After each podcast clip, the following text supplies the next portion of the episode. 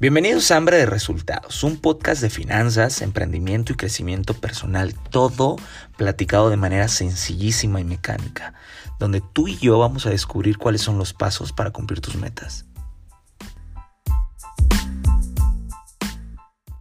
Bienvenidos sean nuevamente a este tu podcast Hambre de Resultados. El día de hoy con un tema súper interesante, retiro para los millennials ya que por lo menos hay 20.5 millones de millennials cotizando en el sistema, que es alrededor del 36% de todas las personas que hacen aportaciones a su fondo de retiro. Y el día de hoy tengo un invitado especial, un buen amigo mío y un experto en el tema de manera impresionante. Él es Alfonso Rangel, licenciado en, en Administración de Empresas y contador público. Él es especialista financiero y experto certificado en seguros por la Comisión Nacional de Seguros y Fianzas. Es un honor tenerte aquí, Alfonso. Bienvenido. Muchas gracias, Luis. El gusto es todo mío. Ok, pues Alfonso, platícanos un poquito más cómo inicia, cómo alguien puede entender el tema del retiro hoy en día. Un millennial, ¿cómo lo puedo entender?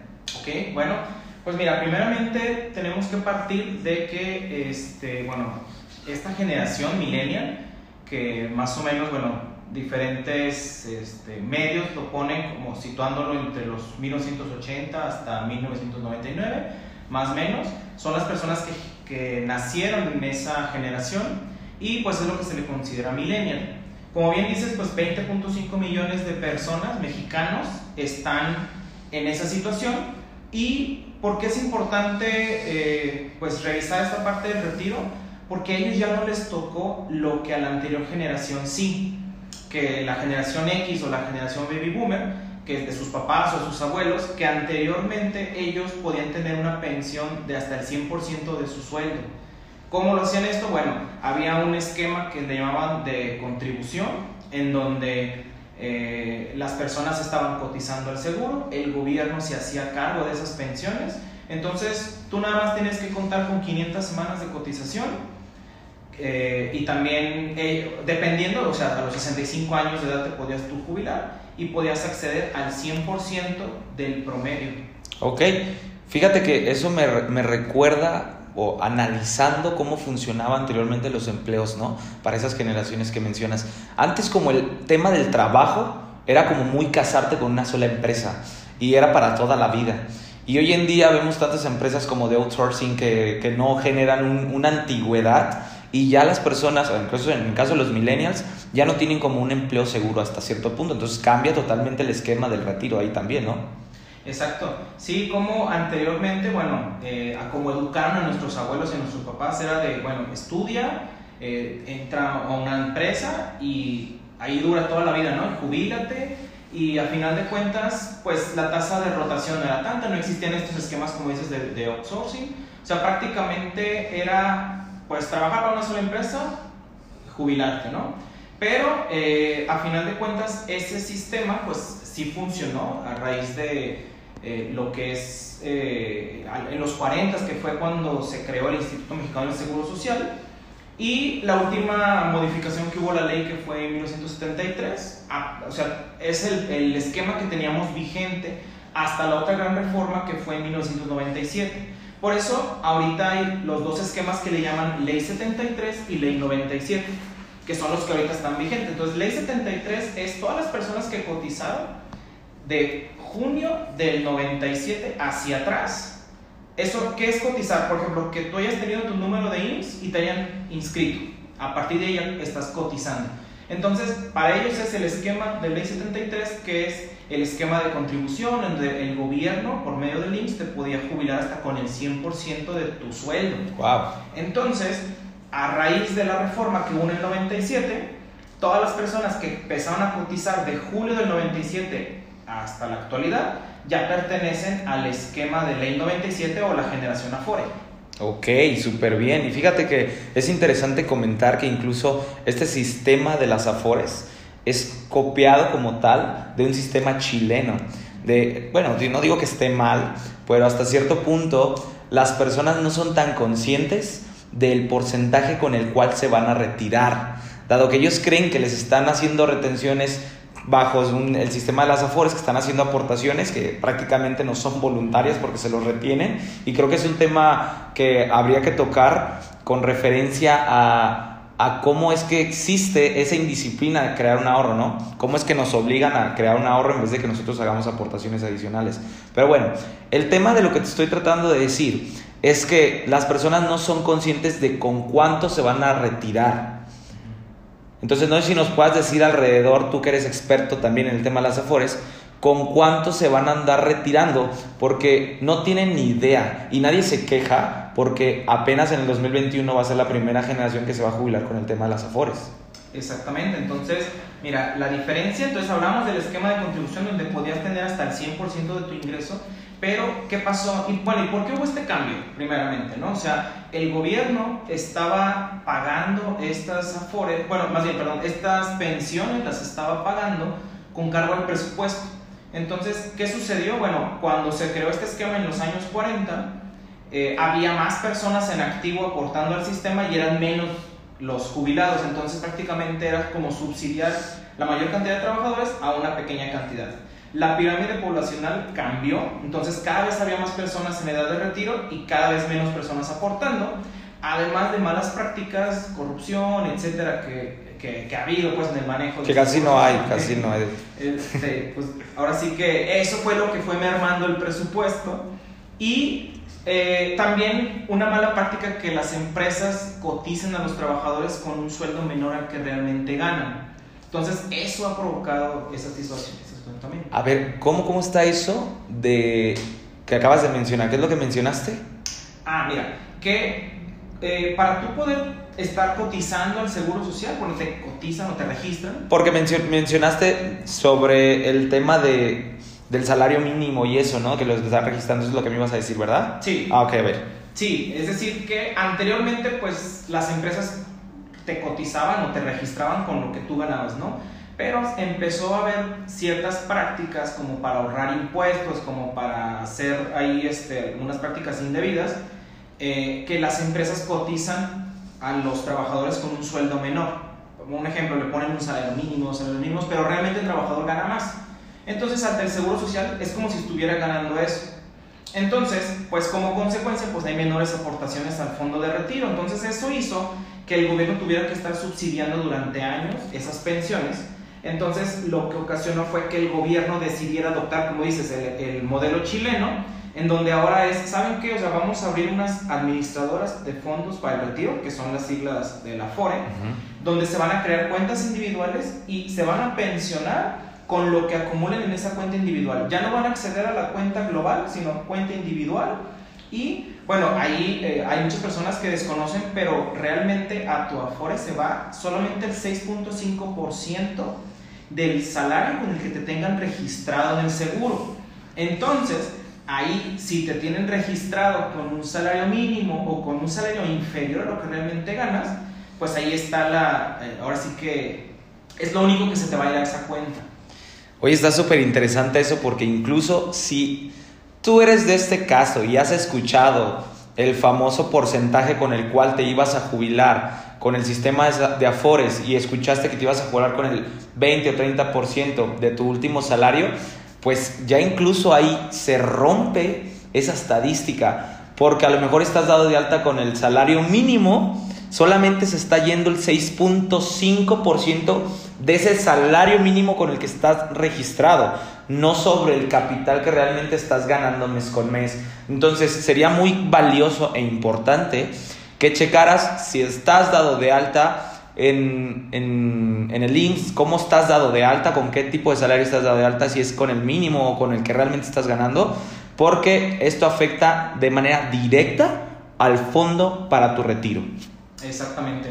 Y bueno, mira, hay un, una encuesta que hizo la Comisión Nacional de, del Sistema de Ahorro para el Retiro, la CONSAR, con motivo de los 20 años, porque bueno, ya se cumplieron 20 años del que inició este sistema de la FORE, que fue en el 97, entonces en 2017 se cumplió 20 años, hicieron una encuesta nacional sobre qué piensan los milenios mexicanos sobre el ahorro para el retiro.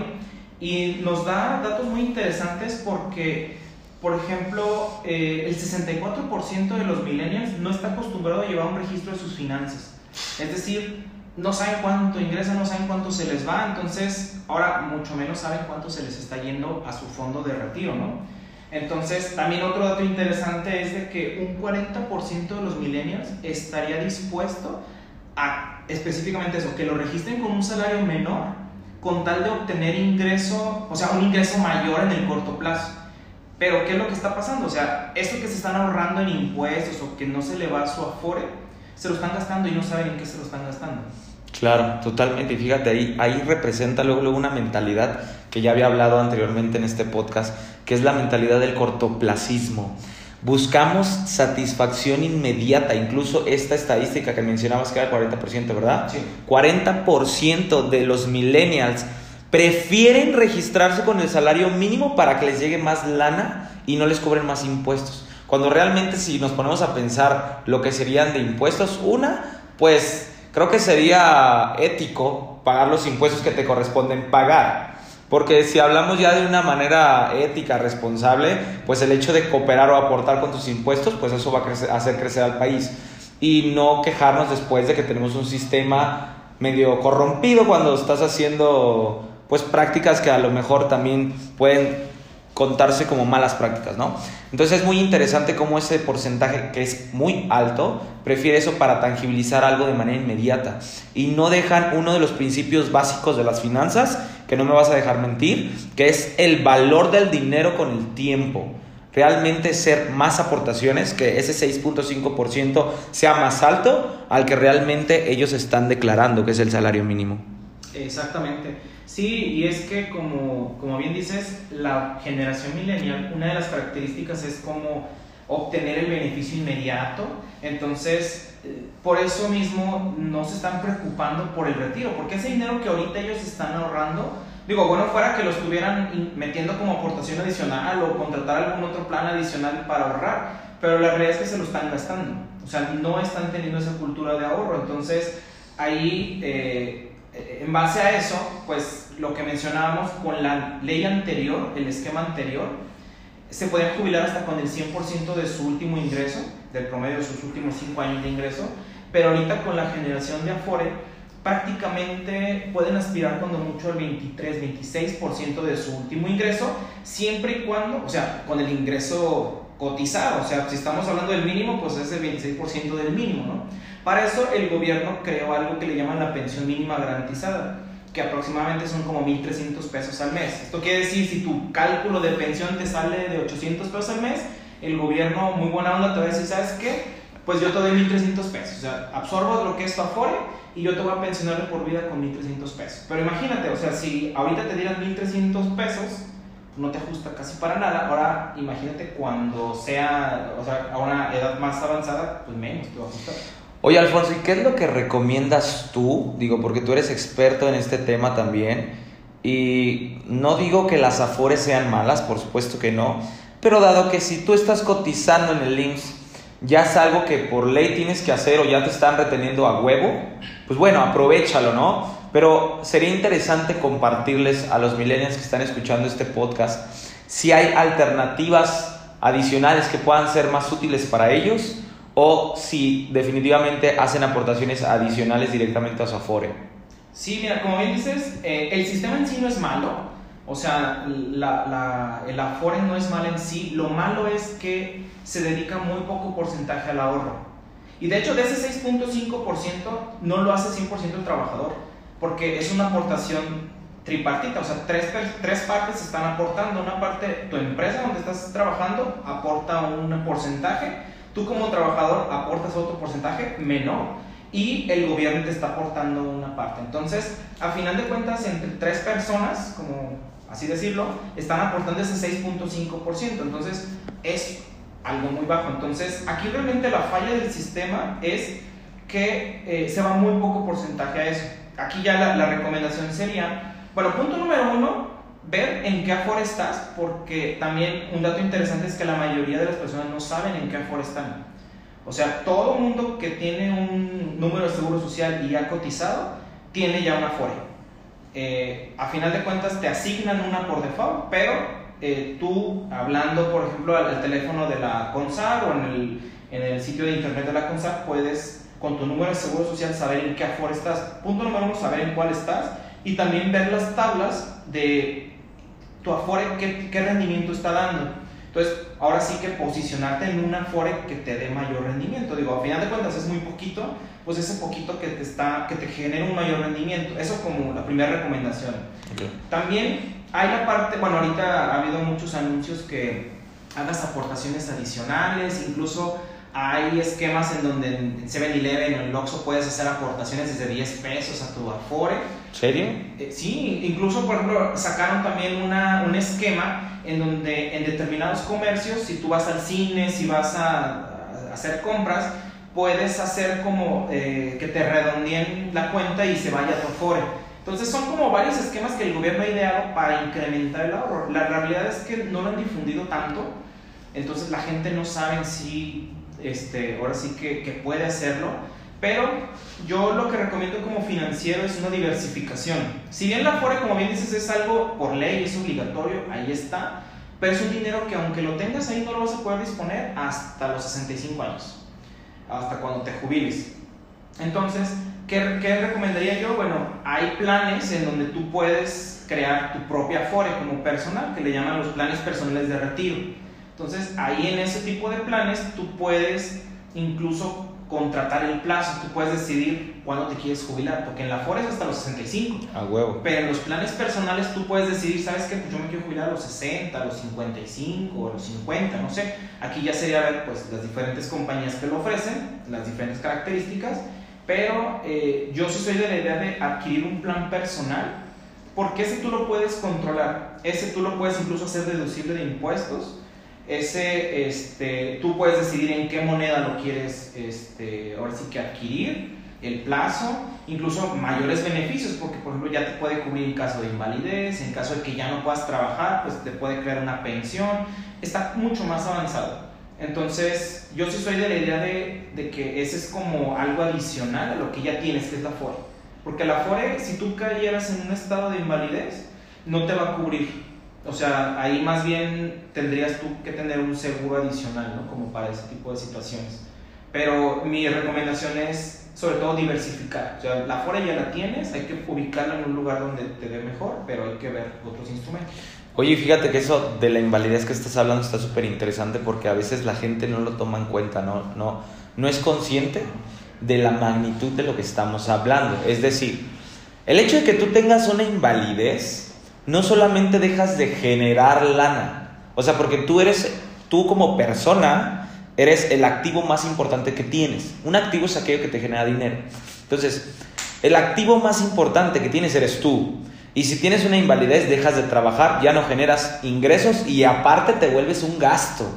Entonces ahí súmale que te vuelves un gasto, la importancia ahí de tener un, un, tema de un seguro. Que en algún momento me gustaría incluso hacer la promesa aquí, si tú te comprometes, Alfonso, a, a regresar al podcast y hablarnos específicamente de temas de seguros. Claro, con todo gusto. Sale, pues ya dijiste, ya, ya firmaste con sangre, pero aquí te vamos a esperar. Entonces, bueno, co continuamos hablando sobre el tema de, de, lo que, de tus recomendaciones. Ya nos hablaste sobre las afores, checar dónde es mejor y contratar el tema, el famoso PPR, ¿no? Que es el programa, el plan personal, plan personal de, retiro. de retiro. Sí, y hay ahora sí que diferentes compañías que lo ofrecen.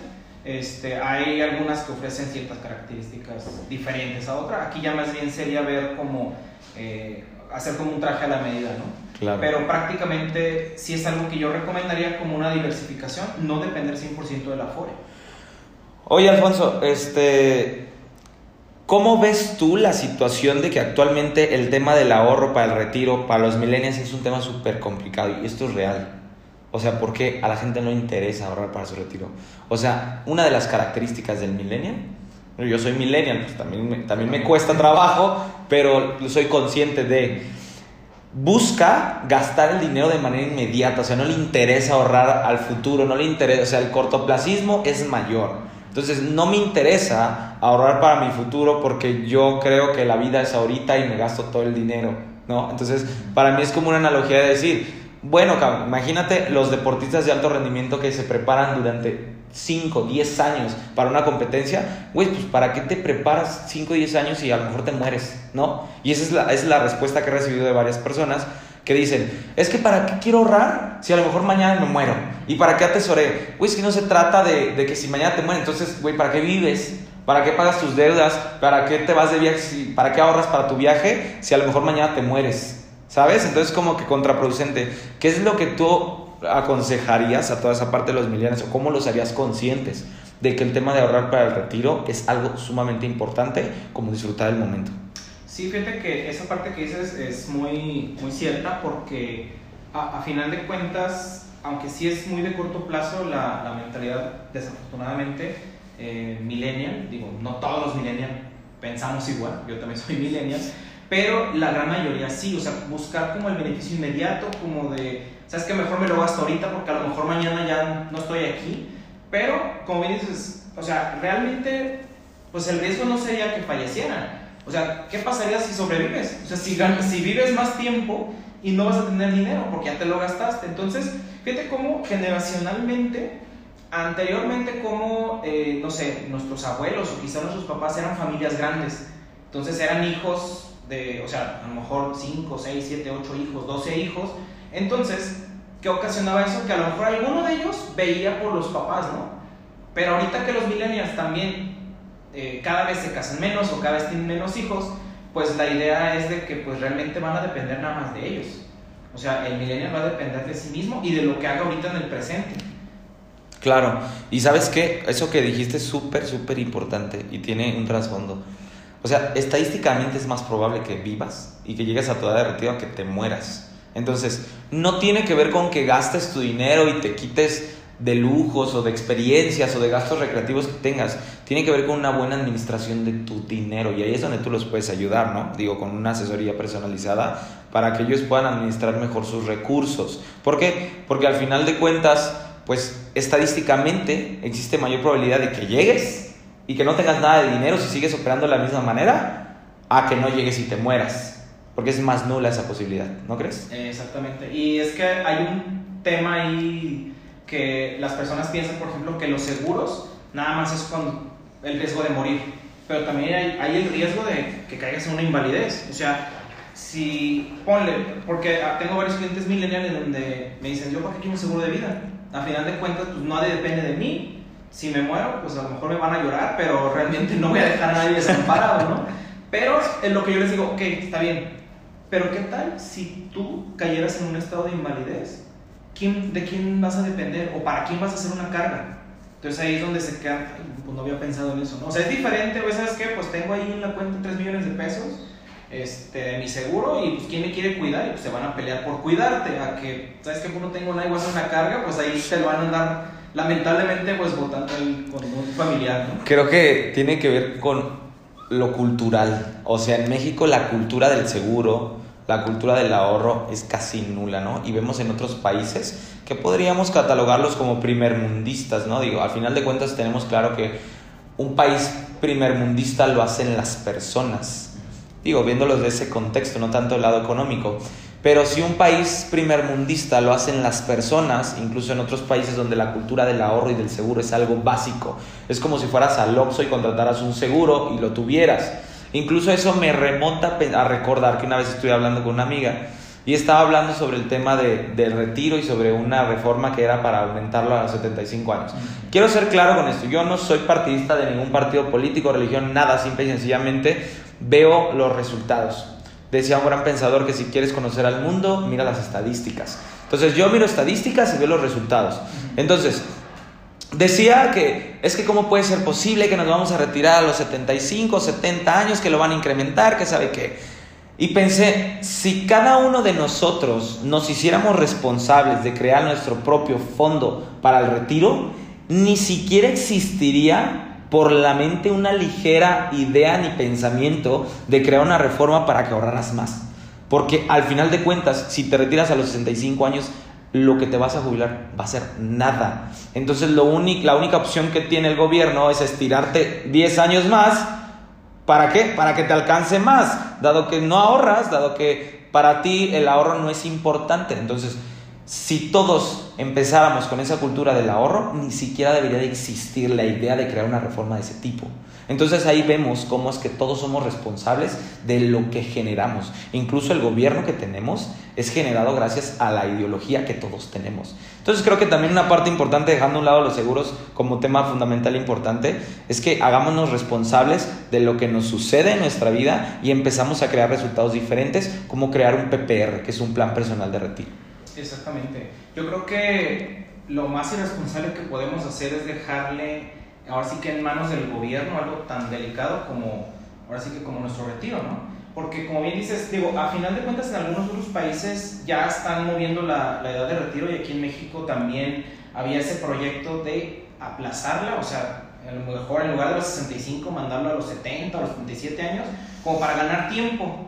O sea, no están pensando en aumentar el ahorro, sino más bien incrementar el tiempo. Entonces, ¿eso qué va a implicar? Pues que no te vas a retirar sino hasta dentro de más años.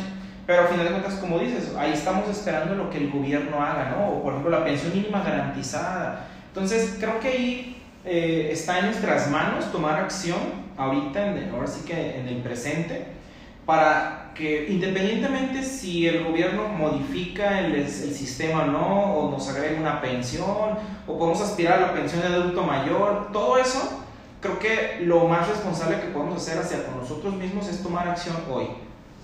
Fíjate que a lo mejor para los millennials, e incluso para mí en algún momento fue difícil el hecho de pensar en el futuro, ¿no? No es como que algo tan sencillo decir, ok, voy a pensar en el futuro, voy a ponerme a ahorrar, pero para aterrizar todo esto que hemos hablado, que es súper fructífero y muy importante, ¿cuáles serían esos consejos o pasos a seguir para ti? Para que un millennial, uno, no se le haga algo pesado o no lo vea como muy lejano y que haga conciencia, qué es lo que él debería de hacer, porque ni siquiera es como que le aconsejes, es de qué debería de hacer, dado que tú eres experto en el tema y sabes perfectamente cómo un millennial podría retirarse con una pensión digna. ¿Qué es lo que debería de hacer para concluir todo este tema? Mira, yo creo que, eh, digo, y tomando en cuenta el dato que salió en la, en la encuesta nacional que hicieron, que el 64% no acostumbra llevar registros de finanzas, yo creo que partiré desde ahí. Hacer un presupuesto personal. Y puede ser desde lo muy básico en una hoja, apuntar ingresos. ¿Qué dinero entra a mí por mes? si tengo un sueldo, que si tengo comisiones, bonos, en sí cuánto ingresa a mi bolsa. Ya, ahí está la cantidad, ¿no? Y también llevar un registro que puede ser de manera diaria, digo, a final de cuentas al principio puede ser algo molesto porque no se tiene la costumbre, pero apuntar en un cuaderno o en una, en una libreta, a ver, gasté tal dinero en el pago de tal servicio, de me gasté tanto en una fiesta, etcétera, ¿no? O sea, llevar un registro de los gastos para así analizar fácil, este, o sea, en qué posición está, porque lo que no puedes medir, pues no lo puedes mejorar. Entonces, yo creo que el punto número uno sería llevar un presupuesto.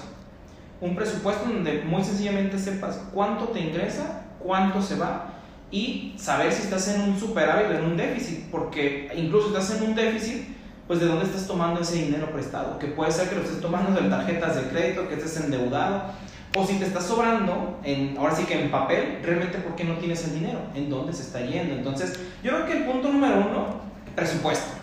Y adquirir la disciplina de registrar, ahora sí que tus operaciones.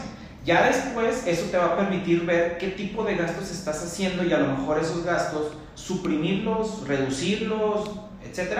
Y de ahí va a salir, porque una, ahora sí que una excusa muy frecuente de los millennials es que pues ¿cómo voy a ahorrar para mi retiro si ni siquiera, o sea, vivo al día, ¿no? Pues es que vives al día porque no tienes un registro de tus finanzas, no conoces cómo están tus finanzas, entonces también ahí te puede dar la idea de que pues tienes muy pocos ingresos, entonces tal vez estás atorado en una zona de confort en tu trabajo y a lo mejor lo que requieres es moverte del lugar, generar otro tipo de ingresos, salir de tu zona de confort. Creo que el tener el presupuesto te va a dar la claridad para ver hacia dónde vas. Totalmente. Y número dos, ¿qué seguiría después de generar presupuesto? Y, y, número dos, bueno, a final de cuentas lo que les había dicho de la parte de la FORE, o sea, la FORE, bien o mal ya la tienes, hay que ver en dónde estás eh, y ponerte en, en, la FORE que te dé el mayor rendimiento. A final de cuentas es cambiarte a donde te esté dando el mayor rendimiento Y ahora sí que como tercera opción, eh, buscar eh, asesoría en cuanto a un plan personal de retiro para que puedas tomar acción. O sea, ¿tú crees que eso es de cajón o eso es una opción? No, yo creo que vendría siendo casi de cajón. O sea, Pues- una casi casi obligatorio para que un millennial pudiera tener un retiro digno, ¿crees que es esencial Es crear un. PPR? Definitivamente, porque si dependemos nada más de la FORE, pues ya vimos cómo están las estadísticas, como a lo que aspira, ¿no? Entonces, realmente ahí este, otra sería hacer aportaciones mayores a la FORE, pero volviendo al punto de la diversificación financiera es, pues no pongas todos los huevos en la misma canasta, ¿no? O sea, la FORE ahí está, abre un plan en otra compañía, digo, porque en las AFORES también existe lo que le llaman minusvalías, que igual a lo mejor en otra, en otra, este, en, en otra ocasión podríamos platicar un poquito más de eso. Pero también hay minusvalías porque las afores invierten en la bolsa y ahorita con la volatilidad internacional que hay, pues ha, ha habido movimientos ahí. Entonces, en un plan personal de retiro tú puedes invertir en instrumentos más seguros, Que los que tú quieras. en los que tú quieras. Y puede ser más seguro su, su ahorro para el retiro, digo. Dado el propósito, pues no es como que lo quieras apostar. Es como que lo quieres conservar y, y bueno, al menos dos características importantes de un PPR que debes de buscar es número uno, que conserve el poder adquisitivo de tu dinero, es decir, que no se vea afectado por la inflación. Y número dos, pues que te genere rendimientos por arriba de la inflación para que puedas tener un rendimiento. Entonces, dado lo que nos diste ahorita como pues tres pasos que son claves importantes, que número uno dijiste que era presupuestos, ¿verdad? Presupuesto. Número dos, nos dijiste que checáramos el tema de nuestra FORE. Y como número 13 y más importante es crear un PPR. Acercarnos a un asesor profesional, acercarnos a que nos den una asesoría para cumplir con estas tres características que nos dices que de esta manera podríamos completar pues un retiro digno, ¿no es así? Exactamente, yo creo que es la forma como podemos tener control de nuestro retiro. Ok, pues muchas gracias Alfonso. Antes de terminar me gustaría que cerraras con unas palabras a todos nuestros, nuestros podcast escuchas. Algo que les recomiendes fuera de todo este contexto de las afores o dentro de él para que ellos puedan trabajar sobre un retiro. Bueno, pues básicamente yo creo que sería el que, el, el que lo que nosotros hagamos o dejemos de hacer en nuestro presente nos va a afectar en nuestro futuro. O sea, prácticamente si nosotros esto lo seguimos postergando, este tema, y lo dejamos para después, cuando tengamos la posibilidad, etcétera, cuando menos pensemos, ese futuro va a llegar y vamos a, ver lame- y vamos a lamentar no haber tomado acción ahorita. Entonces yo creo que a final de cuentas pues hay que estar informado, hay que estar asesorado. Este, hay algo que aquí en México no tenemos tan común como en algunos otros países sí, que es así como tenemos nuestro abogado de confianza, nuestro contador, aquí en México no tenemos nuestra figura de asesor financiero de cabecera, ¿no? Entonces, este, yo creo que sí es buscar quien nos asesore financieramente, que tenga pues, credenciales, certificaciones y que sepa de los temas, que nos pueda ayudar a planear ahora sí que esta parte de, pues esta etapa de la vida que es el retiro. Claro, súper bien Alfonso. Oye, y si una persona quisiera seguirte, tienes redes sociales, tienes un número donde te puedan contactar también por si es importante para ellos empezarlo a trabajar, ¿cuál sería si no los puedes compartir? Sí, claro que sí, mira, en- tengo una página de Facebook, Ajá. aparezco como Alfonso Rangel, especialista financiero. Este, en redes sociales, bueno, también Twitter e Instagram, aparezco como Alfonso Rangel MX. Y bueno, también les dejo mi número por cualquier cosa en la que yo les pueda apoyar, que es el 33 11 10 23 66. Súper, excelente, pues muchas gracias Alfonso por estar aquí, nos, de- nos quedas debiendo otro capítulo de podcast que tiene que ver con el tema de los seguros de vida e invalidez, que sería un tema muy interesante. Y nos vemos hasta la próxima. Chao.